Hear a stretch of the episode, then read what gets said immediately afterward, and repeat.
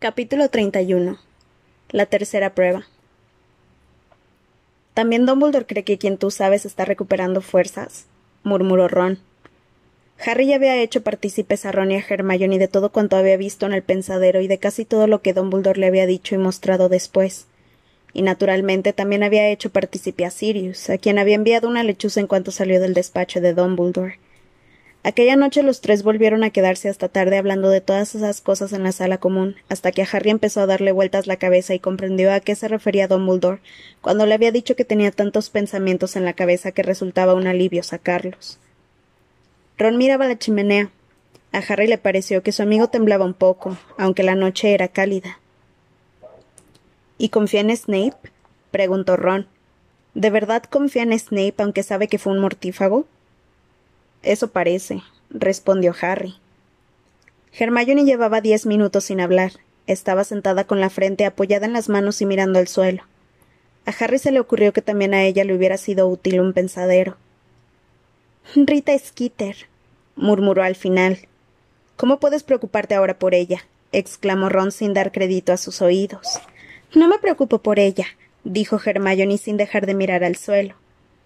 Solo estoy pensando. ¿Recuerdan lo que me dijo en las tres escobas? Yo sé cosas sobre Ludo Backman que te pondrían los pelos de punta. Supongo que se refería a eso. Ella hizo la crónica del juicio, sabía que les había pasado información a los mortífagos, y Winky también lo sabía, ¿se acuerdan? El señor Batman es un mago malo. Seguro que el señor Crouch se puso furioso cuando lo dejaron en libertad y lo comentó en su casa. Ajá. Pero Batman no pasó la información a sabiendas, ¿o sí? Hermione se encogió de hombros. ¿Y Fudge cree que Madame Maxime atacó a Crouch? preguntó Ron volviéndose hacia Harry. Sí, repuso Harry, pero solo porque Crouch desapareció junto al carruaje de Box Buttons. Nosotros nunca sospechamos de ella, comentó Ron pensativo. Tiene sangre de gigante y no quiere admitirlo. Claro que no quiere admitirlo, dijo Hermione bruscamente levantando la mirada. Mira lo que le pasó a Hagrid cuando Rita se enteró de lo de su madre. Mira a Fudge llegando a rápidas conclusiones sobre ella solo porque es semigigante. ¿Para qué iba a querer que lo supieran? ¿Para hacerse víctima de ese tipo de prejuicios? En su lugar, sabiendo lo que me esperaba por decir la verdad, también yo diría que tengo el esqueleto grande. De pronto Hermione miró el reloj y exclamó asustada. No hemos practicado nada. Tendremos que haber preparado el embrujo obstaculizador. Mañana tendremos que ponernos a ello muy en serio. Vamos, Harry, tienes que dormir. Harry y Ron subieron despacio al dormitorio. Al ponerse la pijama, Harry miró la cama de Neville. Fiel a la palabra que le había dado a Dumbledore, no había contado a Ron y a Hermione ni nada sobre los padres de, Neville. Mientras se quitaba las gafas y se metía en la cama dos heladas, se imaginó cómo sería tener unos padres aún vivos, pero incapaces de reconocer a su hijo. A menudo él inspiraba conmiseración por ser huérfano, pero mientras escuchaba los ronquidos de Neville pensó que éste se la merecía más. Allí, acostado a obscuras, Harry sintió un acceso de ira y odio contra los que habían torturado torturado al señor y a la señora Longbottom. Recordó los insultos de la multitud mientras el hijo de Crouch y sus compañeros eran retirados de la sala por los dementores, y comprendió cómo se sentía la gente. Luego recordó las súplicas del muchacho y su cara blanca como la leche, y con un estremecimiento pensó que había muerto un año más tarde. Era Voldemort, se dijo Harry mirando en la oscuridad el dosel de su cama. Todo era culpa de Voldemort. Él había roto aquellas familias y arruinado todas aquellas vidas. Ron y Hermione tenían que estudiar para los exámenes, que terminarían el día de la tercera prueba, pero gastaban la mayor parte de sus energías en ayudar a Harry a prepararse. No te preocupes por nosotros, le dijo Hermione cuando Harry se lo hizo ver y les aseguró que no le importaba entrenarse él solo por un rato. Al menos tendremos sobresaliente en defensa contra las artes obscuras. En clase nunca habríamos aprendido tantos maleficios. Es un buen entrenamiento para cuando seamos aurores, comentó Ron entusiasmado, utilizando el embrujo obstaculizador contra una avispa que acababa de entrar en el aula, que quedó paralizada en pleno vuelo. Al empezar junio volvieron, volvieron la emoción y el nerviosismo al castillo. Todos esperaban con impaciencia la tercera prueba que tendría lugar una semana antes de fin de curso. Harry aprovechaba cualquier momento para practicar los maleficios y se sentía más confiado ante aquella prueba que ante las anteriores, aunque indudablemente sería difícil y peligrosa, Modi tenía razón. Él ya se las había apañado en ocasiones anteriores con engendros monstruosos y barreras encantadas, y por lo menos aquella vez lo sabía de antemano y tenía posibilidades de prepararse para lo que le esperaba. Harta de pillarlos por todas partes, la profesora McGonagall había dado permiso a Harry para usar el aula vacía de transformaciones durante la hora de comer. No tardó en dominar el embrujo obstaculizador, un conjuro que servía para detener a los atacantes. La maldición reductora, que le permitiría apartar de su camino objetos sólidos, y el encantamiento brújula, un útil descubrimiento de Hermione que haría que la varita señalara justo hacia el norte, y por lo tanto le permitiría comprobar si iba en la dirección correcta hacia el centro del laberinto. Sin embargo, seguía teniendo problemas con el encantamiento escudo. Se suponía que creaba alrededor del que lo conjuraba un muro temporal e invisible capaz, capaz de desviar maldiciones no muy potentes, pero Hermione logró romperlo con un embrujo piernas de gelatina bien lanzado. Harry anduvo tambaleándose durante diez minutos por el aula antes de que ella diera con el contramaleficio. Pero si lo estás haciendo estupendo, lo animó Hermione comprobando la lista y tachando los encantamientos que ya tenían bien aprendidos. Algunos de estos te pueden ir muy bien. Vengan a ver esto, dijo Ron desde la ventana. Estaba observando los terrenos del colegio. ¿Qué estará haciendo Malfoy? Fueron a ver. Malfoy y Crabbe y Goyle estaban abajo, a la sombra de un árbol. Los dos últimos sonreían de satisfacción, al parecer vigilando algo, mientras Malfoy hablaba cubriéndose la boca con la mano. Parece como si estuviera usando un walkie-talkie, comentó Harry intrigado. Es imposible, repuso Hermione. Se los he dicho, ese tipo de aparatos no funcionan en Hogwarts. Vamos, Harry, añadió enérgicamente, dejando la ventana y volviendo al centro del aula. repitamos el encantamiento escudo. Por aquellos días Sirius les enviaba lechuzas a diario. Al igual que Hermione, parecía que su interés primordial era ayudar a que Harry pasara la tercera prueba antes de preocuparse por otros asuntos. En cada carta le recordaba que ocurriera lo que ocurriera fuera de los muros de Hogwarts, ni era asunto suyo, ni podía hacer nada al respecto. Si Voldemort está realmente recobrando fuerzas, escribía, lo primero para mí es tu seguridad. No te puede poner las manos encima mientras estés en Hogwarts, bajo la protección de Dumbledore. Pero aún así, es mejor no arriesgarse. Entrénate para el laberinto y luego ya nos ocuparemos de otros asuntos. Harry fue poniéndose más nervioso conforme se acercaba el 24 de junio, pero no tanto como ante las dos pruebas anteriores. Por un lado, tenía la confianza de que esta vez había hecho cuanto estaba en su mano para prepararse para la prueba. Por otro, aquel era el último tramo, y lo hiciera bien o mal, el torneo iba a finalizar, lo que sería un gran alivio. El desayuno fue muy bullicioso en la mesa de Gryffindor la mañana de la tercera prueba. Las lechuzas llevaron a Harry una tarjeta de Sirius para desearle buena suerte. No era más que un trozo de pergamino doblado con la huella de una pata de perro, pero Harry le agradeció de todas maneras. Llegó una lechuza para Hermione llevándole su acostumbrado ejemplar del profeta. Lo desplegó, miró la primera página y escupió sin querer el jugo de calabaza que tenía en la boca. ¿Qué pasa? preguntaron al mismo tiempo Harry y Ron mirándola.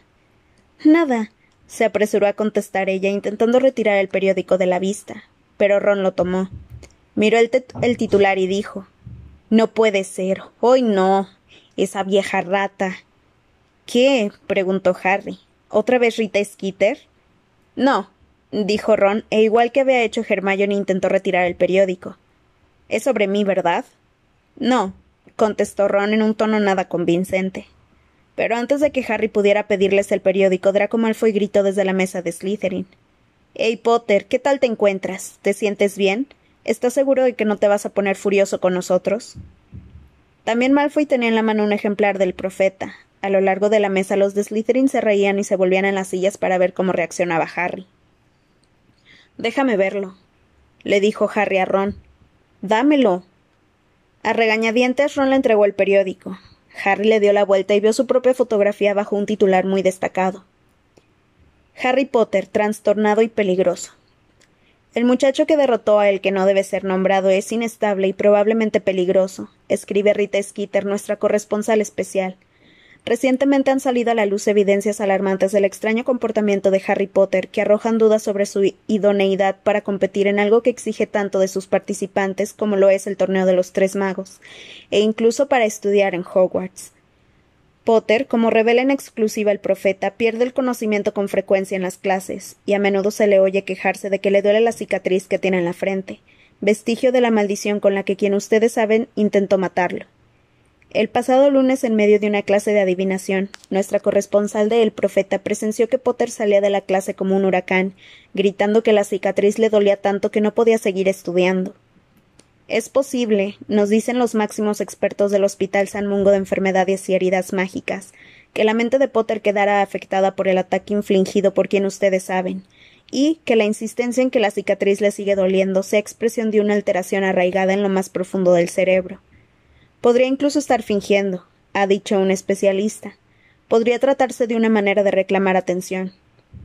Pero el profeta ha descubierto hechos preocupantes relativos a Harry Potter que el director de Hogwarts, Albus Dumbledore, ha ocultado cuidadosamente a la opinión pública del mundo mágico. Potter habla la lengua Parcel, nos revela Draco Malfoy, un alumno de cuarto curso de Hogwarts. Hace dos años hubo un montón de ataques contra alumnos, y casi todo el mundo pensaba que Potter era el culpable después de haberlo visto perder los estribos en el club de duelo y arrojarle una serpiente a otro compañero. Pero lo taparon todo. También ha hecho amistad con hombres lobo y con gigantes. En nuestra opinión, sería capaz de cualquier cosa por alcanzar un poco de poder. La lengua parcel con la que se comunican las serpientes se considera desde hace mucho tiempo un arte obscura. De hecho, el hablante de parcel más famoso de nuestros tiempos no es otro que el mismísimo quien ustedes saben. Un miembro de la Liga para la Defensa contra las Fuerzas Obscuras, que no desea que su nombre aparezca aquí, asegura que consideraría a cualquier mago capaz de hablar en Parcel sospechoso a priori. Personalmente, no me fiaría de nadie que hablara con las serpientes, ya que éstas son frecuentemente utilizadas en los peores tipos de magia tenebrosa y están tradicionalmente relacionadas con los malhechores.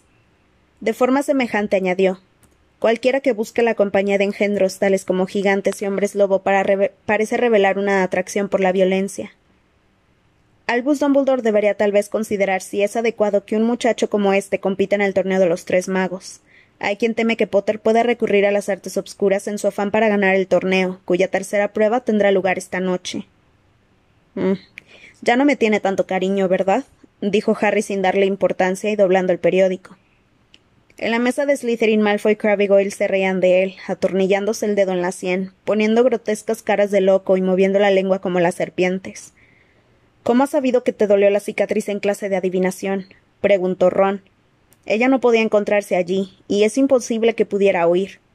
La ventana estaba abierta, la abrí para poder respirar. Pero estabas en lo alto de la torre norte, objetó Hermione. Tu voz no pudo llegar hasta abajo. Bueno, eres tú la que se supone que está investigando métodos mágicos de escucha, dijo Harry. Dinos tú cómo lo hace. Es lo que intento averiguar, admitió Hermione. De repente la cara de Hermione adquirió una expresión extraña y absorta. Levantó una mano lentamente y se pasó los dedos por el cabello. ¿Te encuentras bien? le preguntó Ron frunciendo el entrecejo. Sí, musitó Hermione. Volvió a pasarse los dedos por el cabello y luego se llevó la mano a la boca como si hablara por un walkie-talkie invisible. Harry y Ron se miraron sin comprender. Se me acaba de ocurrir algo, explicó Hermione mirando al vacío. Creo que sé, porque entonces nadie se daría cuenta, ni siquiera Moby. Y ella podría haber llegado al alféizar de la ventana. Pero no puede hacerlo, lo tiene tajantemente prohibido. Creo que la atrapé. Necesito ir dos segundos a la biblioteca, solo para asegurarme. Diciendo esto, Hermione tomó su mochila y salió corriendo del gran comedor. ¡Ey! la llamó Ron. Tenemos el examen de historia de la magia dentro de diez minutos. Vaya, dijo volviéndose hacia Harry. Tiene que odiar mucho a ese Skitter para arriesgarse a llegar tarde al examen. ¿Qué vas a hacer en clase de Vince? ¿Leer otra vez? Como estaba exento de los exámenes de fin de curso por ser campeón de Hogwarts, en todos los que había habido hasta el momento, Harry se había sentado al final del aula y había estudiado nuevos maleficios para la tercera prueba. Supongo, contestó Harry. Pero justo entonces la profesora McGonagall llegó hacia él bordeando la mesa de Gryffindor. Potter, después de desayunar, los campeones tienen que ir a la sala de al lado, dijo. Pero la prueba no es hasta la noche, exclamó Harry, manchándose de huevo revuelto la pechera y temiéndose haber confundido de hora. Ya lo sé, Potter. Las familias de los campeones están invitadas a la última prueba, ya sabes. Ahora tienes la oportunidad de saludarlos. Se fue. Harry se quedó mirándola con la boca abierta. No esperará que vengan los Dursley, ¿verdad? le preguntó a Ron desconcertado. No lo sé, dijo Ron. Será mejor que me dé prisa, Harry, o llegaré tarde al examen de Vince. Hasta luego. Harry terminó de desayunar en el gran comedor que se iba vaciando rápidamente. Vio que Fleur de la se levantaba de la mesa de Ravenclaw y se juntaba con Cedric para entrar en la sala contigua. Crumb se marchó cabizbajo poco después para unirse a ellos. Harry se quedó donde estaba. Realmente no quería ir a la sala. No tenía familia, por lo menos no tenía ningún familiar al que le pudiera importar que arriesgara la vida. Pero justo cuando se iba a levantar pensando en subir a la biblioteca para dar un último repaso a los maleficios, se abrió la puerta de la sala y Cedric asomó la cabeza. Vamos, Harry, te están esperando. Totalmente perplejo, Harry se levantó. No era posible que hubieran llegado los Dursley, ¿o sí? Cruzó el gran comedor y abrió la puerta de la sala. Cedric y sus padres estaban junto a la puerta. Victor Crumb se hallaba en un rincón hablando en veloz búlgaro con su madre, una señora de pelo negro, y con su padre. Había heredado la nariz ganchuda de éste. Al otro lado de la sala, Flor conversaba con su madre en francés. Gabriel, la hermana pequeña de Flor, le daba la mano a su madre. Saludó con un gesto a Harry y él respondió de igual manera. Luego vio delante de la chimenea, sonriéndole, a Bill y a la señora Weasley. Sorpresa, dijo muy emocionada la señora Weasley, mientras Harry le sonreía de oreja a oreja y caminaba hacia ellos. Pensamos que podíamos venir a verte, Harry. Se inclinó para darle un beso en la mejilla. ¿Qué tal? lo saludó Bill sonriéndole y estrechándole la mano. Charlie quería venir, pero no han podido darle permiso. Dice que estuviste increíble con el colacuerno. Harry notó que Fleur de la Cour miraba a Bill por encima del hombro de su madre con, con bastante interés, no parecía que le disgustara ni el pelo largo ni los pendientes con colmillos. Muchísimas gracias por venir, murmuró Harry dirigiéndose a la señora Weasley. Por un momento pensé. los Dursley. Hmm, dijo la señora Weasley frunciendo los labios. Siempre se refrenaba para no criticar a los Dursley delante de Harry, pero sus ojos refulgían cada vez que alguien los mencionaba. Es estupendo volver aquí, comentó Bill mirando la sala. Violeta, la amiga de la señora gorda, le guiñó un ojo desde su cuadro. Hace cinco años que no veía este lugar. ¿Sigue por ahí el cuadro del caballero loco Sir Cadogan? Sí, contestó Harry, que había conocido a Sir Cadogan el curso anterior. ¿Y la señora gorda? Preguntó Bill. Ya estaba aquí en mis tiempos, comentó la señora Weasley. Me echó una buena bronca la noche en que, en que volví al dormitorio a las cuatro de la mañana. ¿Qué hacías fuera del dormitorio a las cuatro de la mañana? quiso saber Bill mirando a su madre sorprendida. La señora Weasley sonrió y los ojos le brillaron. Tu padre y yo fuimos a dar un paseo a la luz de la luna, explicó. Lo pilló Apollyon Pringle, que era el conserje de por aquellos días. Tu padre aún conserva las señales. ¿Te gustaría dar una vuelta, Harry? le ofreció Bill. Claro, aceptó Harry y salieron de la sala. Al pasar al lado de Amos, Diggory este se volvió hacia ellos. Con que estás aquí, ¿eh? exclamó mirando a Harry de arriba abajo. Apuesto a que no te, a que no te sientes tan ufano ahora que Cedric te ha alcanzado en puntuación, ¿verdad? ¿Qué? preguntó Harry. No le hagas caso, le dijo Cedric a Harry en voz baja, mirando con severidad a su padre.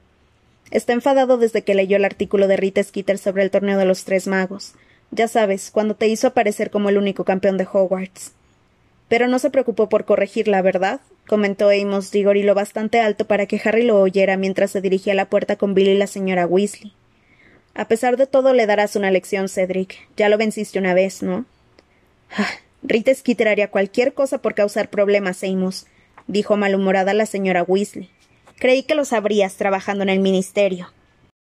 Dio la impresión de que el señor Diggory iba a decir algo hiriente, pero su mujer le puso una mano en el brazo y él no hizo más que, encogerse de hombros y apartarse. Harry disfrutó mucho la mañana caminando por los terrenos soleados con Bill y la señora Weasley, mostrándoles el carruaje de Box Pattons y el barco de Durmstrang. La señora Weasley sentía curiosidad por el sauce boxeador que había sido plantado después de que ella había dejado el colegio, y recordaba con todo detalle al guardabosque que había precedido a Hagrid, un hombre llamado Oak, ¿Cómo está Percy? preguntó Harry cuando caminaban por los invernaderos. No muy bien, dijo Bill. Está bastante alterado, explicó la señora Weasley bajando la voz y mirando a su alrededor. El ministerio quiere que no se hable de la desaparición del señor Crouch, pero a Percy lo han llamado para preguntarle acerca de las instrucciones que Crouch le ha estado enviando. Piensan que pudieran no haber sido escritas realmente por él. Percy está sometido a demasiada tensión. No lo han dejado que sustituya esta noche al señor Crouch en el tribunal. Va a hacerlo Cornelius Fudge. Volvieron al castillo para la comida. Mamá. Bill. exclamó Ron, Ron atónito acudiendo a la mesa de Gryffindor. ¿Qué hacen aquí? Hemos venido a ver a Harry en la última prueba, dijo con alegría la señora Weasley. Tengo que decir que me gusta el cambio, no tener que cocinar. ¿Qué tal el examen? Eh, bien, contestó Ron. No pude recordar todos los nombres de los duendes rebeldes, así que me inventé algunos, pero bien, añadió, sirviéndose empanada de cornualles, mientras la señora Weasley lo miraba con severidad. Todos se llamaban cosas como Bodro del Barbudo y Urgel Salvaje, así que no fue difícil. Fred, George y Ginny también fueron a sentarse con ellos, y Harry lo pasó tan bien que le parecía estar de vuelta en la madriguera. No se acordó de preocuparse por la prueba de aquella noche, y hasta que Hermione apareció en medio de la comida no recordó tampoco que ella había tenido una iluminación sobre Rita Skeeter. ¿Nos vas a decir? Hermione negó con la cabeza pidiendo que se callara y miró a la señora Weasley. Hola, Hermione. La saludó ella mucho menos afectuosa de lo habitual. Hola, le respondió Hermione con una sonrisa que vaciló ante la fría expresión de la señora Weasley. Harry miró a una y a otra y luego dijo Señora Weasley, usted no creería esas mentiras que escribió Rita Skeeter en Corazón de Bruja, ¿verdad? Porque Hermione y yo no somos novios. Ah, exclamó la señora Weasley. No, por supuesto que no pero a partir de ese momento empezó a mostrarse más cariñosa con Hermione. Harry, Bill y la señora Weasley pasaron la tarde dando un largo paseo por el castillo y volvieron al gran comedor para el banquete de la noche. Para entonces, Ludo Bagman y Cornelius Fudge se habían incorporado a la mesa de los profesores. Bagman parecía muy contento, pero Cornelius Fudge, que estaba sentado junto a Madame Maxim, tenía una mirada severa y no hablaba. Madame Maxim no le levantaba la vista del plato, y a Harry le pareció que tenía los ojos enrojecidos. Hagrid no dejaba de mirarla desde el otro lado de la mesa. Hubo más platos de lo habitual, pero Harry, que empezaba a estar realmente nervioso, no comió mucho. Cuando el techo encantado comenzó a pasar del azul a un morado oscuro, Dumbledore en la mesa de los profesores se puso en pie y se hizo el silencio. Damas y caballeros, dentro de cinco minutos les pediré que vayamos todos hacia el campo de Quidditch para presenciar la tercera y última prueba del torneo de los tres magos. En cuanto a las campeones, les ruego que tengan la bondad de seguir ya al señor Backman hasta el estadio. Harry se levantó. A lo largo de la mesa todos los de Gryffindor lo aplaudieron. Los Weasley y Hermione le desearon buena suerte, y salió del gran comedor con Cedric Flurrycrown. ¿Qué tal te encuentras, Harry? le preguntó Backman mientras bajaban la escalinata de piedra por la que salía por la que se salía del castillo. ¿Estás tranquilo? Estoy bien, dijo Harry. Era bastante cierto. A pesar de sus nervios, seguía repasando mentalmente los maleficios y encantamientos que había practicado, y saber que los podía recordar todos lo hacía sentirse mejor. Llegaron al campo de Quidditch, que estaba totalmente irreconocible. Un seto de seis metros de altura lo bordeaba. Había un hueco justo delante de ellos. Era la entrada al enorme laberinto. El camino que había dentro parecía oscuro y terrorífico. Cinco minutos después empezaron a ocuparse las tribunas. El aire se llenó de voces emocionadas y del ruido de pisadas de cientos de alumnos que se dirigían a sus sitios.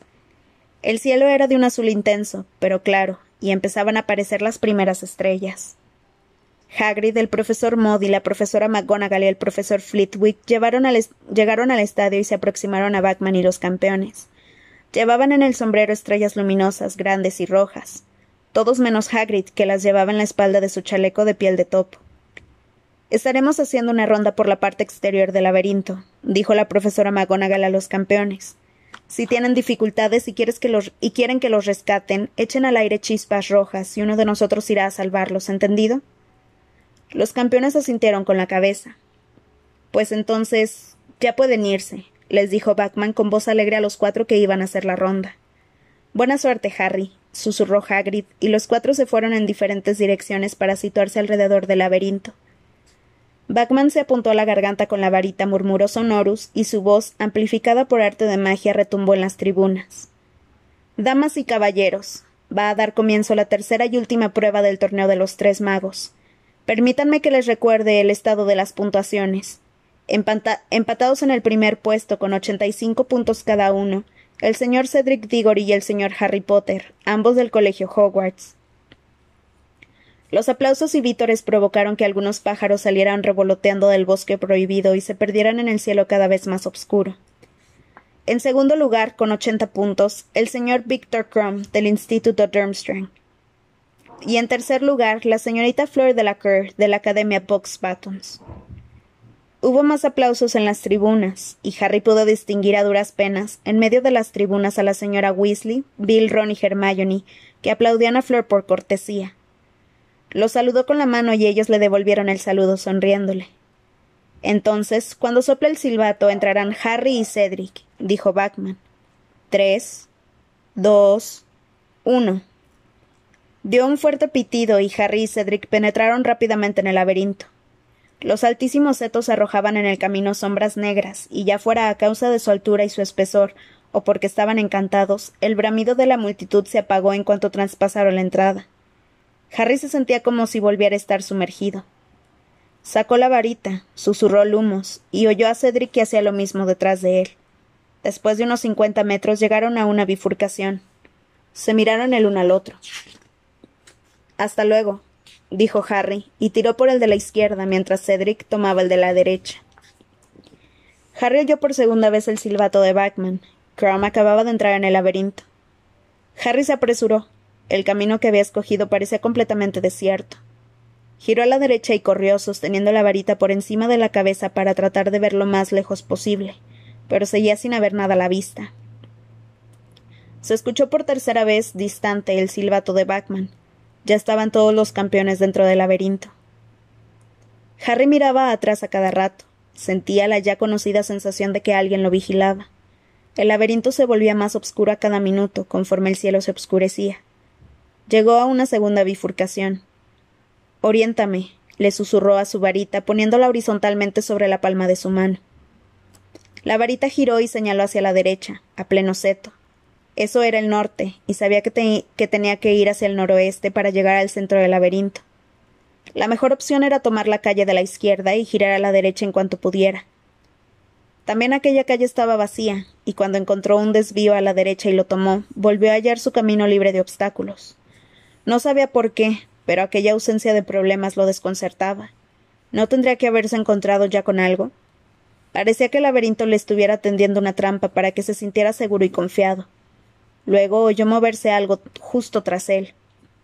Levantó la varita lista para el ataque, pero el haz de luz que salía de ella se proyectó solamente en Cedric, que acababa de salir de una calle que había a mano derecha. Cedric parecía muy asustado. Llevaba ardiendo una manga de la túnica, los escregutos de cola explosiva de Hagrid, dijo entre dientes. Son enormes. Acabo de escapar ahora, ahora mismo de uno. Movió la cabeza a los lados y salió de la vista por otro camino. Deseando poner la máxima distancia posible entre él y los escregutos, Harry se alejó, se alejó a toda prisa. Entonces, al volver una esquina, vio.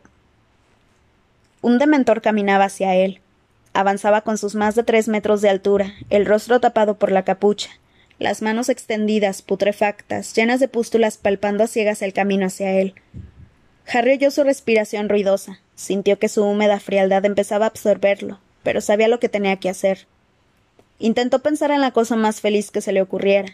Se concentró con todas sus fuerzas en la idea de salir del laberinto y celebrarlo con Ron y Hermione. Levantó la varita y gritó Expecto patronum. Un ciervo de plata salió del extremo de su varita y fue galopando hacia el, hacia el dementor que cayó de espaldas, tropezando en el bajo de la túnica. Harry no había visto nunca tropezar a un dementor. Anda, exclamó, yendo tras el patronus plateado. Tú eres un Bogart. Ridiculus. Se oyó un golpe y el mutable ser estalló en una voluta de humo. El ciervo de plata se desvaneció. A Harry le hubiera gustado que se quedara para acompañarlo pero siguió avanzando todo lo rápida y sigilosamente que podía, aguzando los oídos con la varita en alto. Izquierda, derecha, de nuevo izquierda. Dos veces se encontró en callejones sin salida. Repitió el encantamiento brújula y se dio cuenta de que se había desviado demasiado hacia el este. Volvió sobre sus pasos, tomó una calle a la derecha y vio una extraña neblina dorada que flotaba delante de él. Harry se acercó con cautela, apuntando con el haz de luz hacia la varita, con el haz de luz de la varita. Parecía algún tipo de encantamiento. Se preguntó si podría deshacerse de ella. Reducto, exclamó. El encantamiento salió como un disparo y atravesó la niebla dejándola intacta. Se lo tendría que haber imaginado. La maldición reductora era solo para objetos sólidos.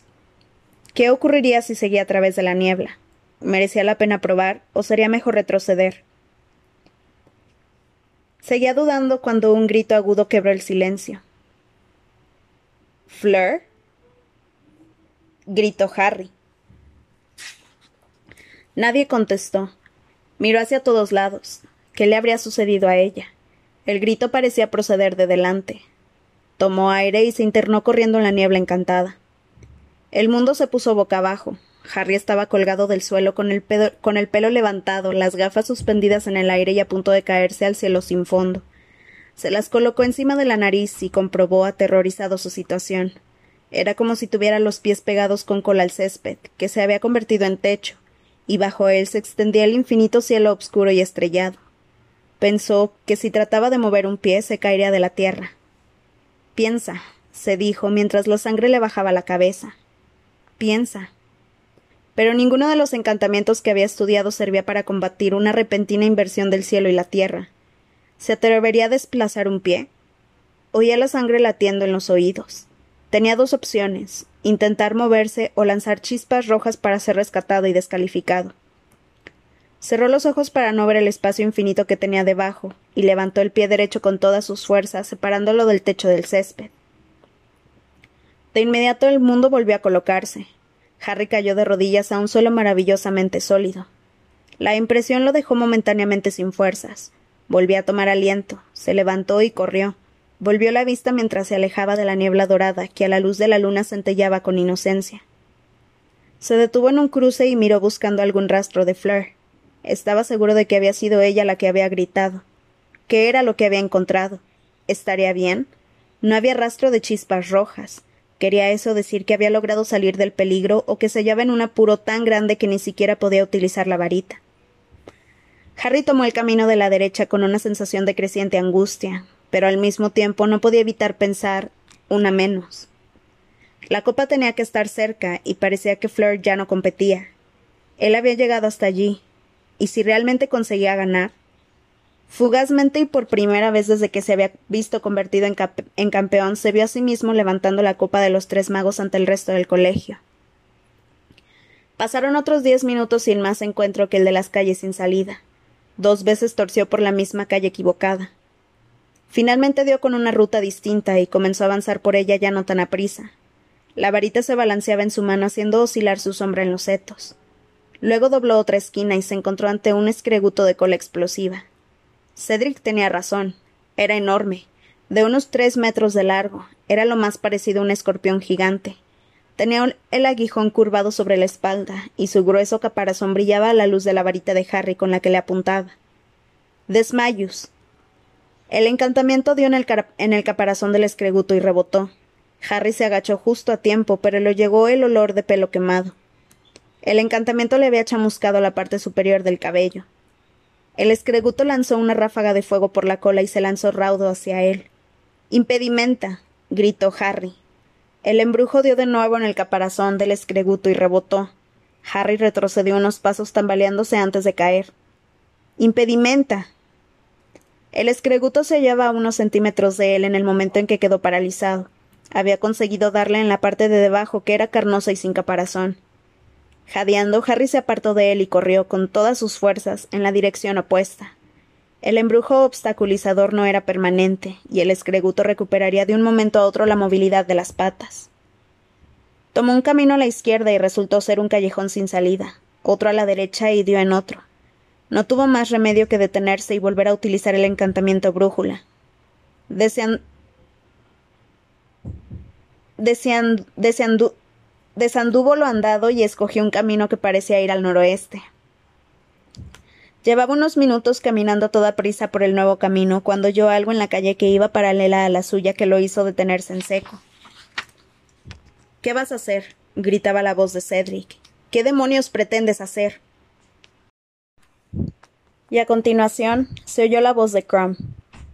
Crucio. El aire se llenó de repente con los gritos de Cedric. Horrorizado, Harry echó a correr, tratando de encontrar la manera de entrar en la calle de Cedric. Como no vio ningún acceso, intentó utilizar de nuevo la maldición reductora. No resultó muy efectiva, pero consiguió hacer un pequeño agujero en el seto, a través del cual metió la pierna y pataleó contra ramas y zarzas hasta conseguir abrir un boquete. Se metió por él rasgándose la túnica, y al mirar a la derecha vio a Cedric, que se retorcía y sacudía en el suelo y a Crumb de pie a su lado. Harry salió del agujero y se levantó apuntando a Crumb con la varita justo cuando éste miraba hacia él. Entonces Crumb se volvió y echó a correr. Desmayus. gritó Harry. El encantamiento pegó a Crumb en la espalda. Se detuvo en seco y cayó de bruces y se quedó inmóvil boca abajo, tendido en la hierba. Harry corrió hacia Cedric, que había dejado de retorcerse y jadeaba con las manos en la cara. ¿Estás bien? le preguntó tomándolo del brazo. Sí, dijo Cedric sin aliento. Sí, no puedo creerlo. Venía hacia mí por detrás. Lo oí, me volví y me apuntó con la varita. Se levantó, seguía temblando. Los dos miraron a Crumb. Me cuesta creerlo. Creí que era un tipo legal, dijo Harry mirando a Crumb. Yo también lo creía, repuso Cedric. ¿Oíste antes el grito de Fleur? preguntó Harry. Sí, respondió Cedric. ¿Crees que Crumb le alcanzó también a ella? No lo sé. ¿Lo dejamos aquí? preguntó Cedric. No, creo que deberíamos lanzar chispas rojas. Alguien vendrá a recogerlo. Si no, lo más fácil es que se lo coma un escreguto. Es lo que se merece, musitó Cedric, pero aún así levantó la varita y disparó al aire una lluvia roja que brilló por encima de Crumb, marcando al punto en que se encontraba. Harry y Cedric permanecieron por un momento en la oscuridad mirando a su alrededor. Luego Cedric dijo Bueno, supongo que lo mejor es seguir. ¿Qué? dijo Harry. Ah, sí. Bueno. Fue un instante extraño. Él y Cedric se habían sentido brevemente unidos contra Crumb, pero enseguida volvieron a comprender que eran contrincantes. Siguieron por el obscuro camino sin hablar. Luego Harry giró a la izquierda y Cedric a la derecha. Pronto dejaron de oírse sus pasos. Harry siguió adelante usando el encantamiento brújula para asegurarse de que caminaba en la dirección correcta. Ahora el reto estaba entre él y Cedric. El deseo de llegar el primero a la copa era en aquel momento más intenso que nunca, pero apenas podía concebir lo que acababa de ver hacer a Crumb. El uso de una maldición imperdonable contra un ser humano se, se, castigaba, se castigaba con cadena perpetua en Azkaban. Eso era lo que les había dicho Modi. No era posible que Crumb deseara la copa de los tres magos hasta aquel punto. Empezó a caminar más a prisa. De vez en cuando llegaba a otro callejón sin salida, pero la creciente obscuridad era una señal inequívoca de que, se iba acercando al centro del laberinto. Entonces, caminando zancadas por un camino recto y largo, volvió a percibir que algo se movía, y el haz de luz de la varita iluminó a una criatura extraordinaria, un espécimen al que solo había visto en la ilustración el, del monstruoso libro de los monstruos. Era una esfinge, tenía el cuerpo de un enorme león, con grandes arpas y una cola larga amarillenta que terminaban en un mechón castaño. La cabeza, sin embargo, era de mujer. Volvió a Harry sus grandes ojos almendrados cuando él se acercó. Harry levantó la varita dudando. No parecía dispuesta a atacarlo, sino que paseaba de un lado a otro del camino cerrándole el paso. Entonces habló con una voz ronca y profunda. Estás muy cerca de la meta. El camino más rápido es por aquí. Eh, entonces. ¿Me dejarás pasar, por favor? le preguntó Harry, suponiendo cuál iba a ser su respuesta. No, respondió continuando su paseo. No a menos que descifres mi enigma. Si aciertas a la primera te dejaré pasar. Si te equivocas te atacaré. Si te quedas callado te dejaré marchar sin hacerte ningún daño. Se le hizo un nudo en la garganta. Era a Hermione a quien se le daban bien aquellas cosas, no a él. Sopesó sus probabilidades. Si el enigma era demasiado difícil, podía quedarse callado y marchar sin incólume para intentar encontrar otra ruta alternativa hacia la copa. De acuerdo, dijo. ¿Puedo oír el enigma? La esfinge se sentó sobre sus patas traseras en el centro mismo del camino y recitó Si te lo hiciera te desgarraría con mis arpas, pero eso solo ocurrirá si no lo captas. Y no es fácil la respuesta de esta adivinanza, porque está lejana en tierras de bonanza, donde empieza la región de las montañas de arena y acaba la de los toros, la sangre, el mar y la verbena. Y ahora contesta tú, que has venido a jugar. ¿A qué animal no te gustaría besar? Harry la miró con la boca abierta. ¿Podría decírmelo otra vez? Más despacio. pidió. Ella parpadeó, sonrió y repitió el enigma. ¿Todas las pistas conducen a un animal que no me gustaría besar? preguntó Harry. Ella se limitó a esbozar una misteriosa sonrisa. Harry tomó aquel gesto por un sí. Empezó a darle vueltas al acertijo en la cabeza. Había muchos animales a los que no le gustaría besar. De inmediato pensó en un escreguto de cola explosiva, pero intuyó que no era aquella la respuesta. Tendría que intentar descifrar las pistas. Si te lo hiciera te desgarraría con mis arpas, murmuró Harry mirándola. Puede desgarrarme si me come, pero me desgarraría con los colmillos, no con las arpas, pensó. Mejor dejo esta parte para luego. ¿Podría repetirme lo que sigue si es tan amable? Ella repitió los versos siguientes. La respuesta está donde empieza la región de las montañas de arena y acaba la de los toros, la sangre, el mar y, el mar y la verbena. El país de los toros, la sangre, el mar y la verbena podría ser España, y la región de las montañas de arena podría ser Marruecos, el Magreb, Arabia. Donde acababa España y empieza Marruecos podría ser el estrecho de, de, Gibraltar, pero no puedo ir ahora tan lejos en busca de la respuesta. Claro que Marruecos y Magreb empiezan por Ma, Arabia lo hace por Ara, y España acaba en ña. Si me lo hace, si me da maña, no, si me araña. Hmm. ¿Qué animal no me gustaría besar?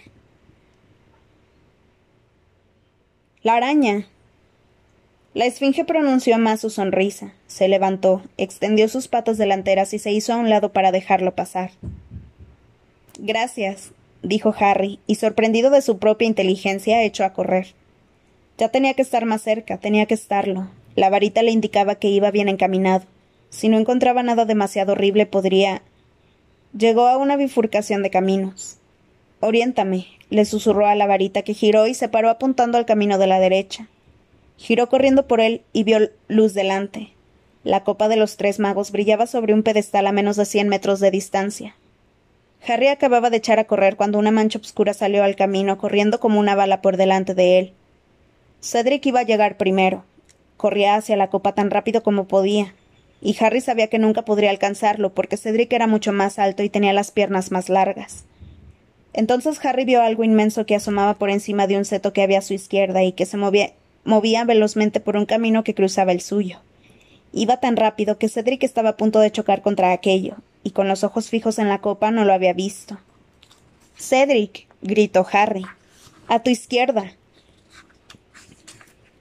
Cedric miró justo a tiempo de esquivar la cosa y evitar chocar contra ella, pero en su apresuramiento tropezó. La varita se le cayó de la mano mientras la araña gigante entraba en el camino y se abalanzaba sobre él. Desmayus, volvió a gritar Harry. El encantamiento dio de lleno al gigantesco cuerpo negro y peludo, pero fue como si le hubiera tirado una piedra. El bicho dio una sacudida, se balanceó un momento y luego corrió hacia Harry, en lugar de hacerlo hacia Cedric. Desmayus. Impedimenta. Desmayus. Pero no servía de nada. La araña era tan grande o tan mágica que los encantamientos no hacían más que provocarla.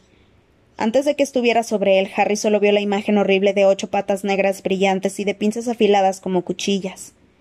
Lo levantó en el aire con sus patas delanteras. Forcejeando como loco, Harry intentaba darle patadas. Su pierna pegó en las pinzas del animal y sintió de inmediato un dolor insoportable. Oyó que Cedric también gritaba desmayos, pero sin más éxito que él. Cuando la araña volvió a abrir las pinzas, Harry levantó la varita y gritó Expeliermos. Funcionó. El encantamiento de desarme hizo que el bicho lo soltara, pero eso supuso una caída de casi cuatro metros de altura sobre la pierna herida, que se aplastó bajo su peso. Sin detenerse a pensar, apuntó hacia arriba a la panza de la araña, tal como había hecho con el escreguto, y gritó desmayos, al mismo tiempo que Cedric. Combinados los dos encantamientos lograron lo que uno solo no podía el animal se desplomó de lado sobre un seto y quedó obstruyendo el camino con una maraña de, patas peludas. Harry, oyó gritar a Cedric. ¿Estás bien? ¿Cayó sobre ti? No, estoy bien, respondió Harry jadeando. Se miró la pierna. Sangraba mucho. Tenía la túnica manchada con una secreción viscosa de las pinzas. Trató de levantarse, pero la pierna le temblaba y se negaba a soportar el peso de su cuerpo. Se apoyó en el seto, falto de aire, y miró a su alrededor. Cedric estaba a muy poca distancia de la copa de los tres magos que brillaba tras él. Tómala, le dijo Harry sin aliento. Vamos, tómala, ya llegaste. Pero Cedric no se movió. Se quedó allí mirando a Harry. Luego se volvió para observarla. Harry vio la expresión de anhelo en su rostro, iluminado por el resplandor dorado de la copa. Cedric volvió a mirar a Harry, que se agarraba ahora al seto para sostenerse en pie. Cedric respiró hondo y dijo Tómala tú. Tú mereces ganar, me has salvado la vida dos veces. Así no funciona el torneo, replicó Harry. Estaba irritado, la pierna le dolía muchísimo y tenía todo el cuerpo magullado por sus forcejeos con la araña. Pero después de todos sus esfuerzos, Cedric había llegado antes, igual que había llegado antes a pedirle a Cho que fuera su pareja de baile. El primero que llega a la copa gana, y el primero ha sido tú. Te lo estoy diciendo. Yo no puedo ganar ninguna competición con esta pierna. Cedric se acercó un poco más a la araña desmayada, alejándose de la copa y negando con la cabeza. No, dijo.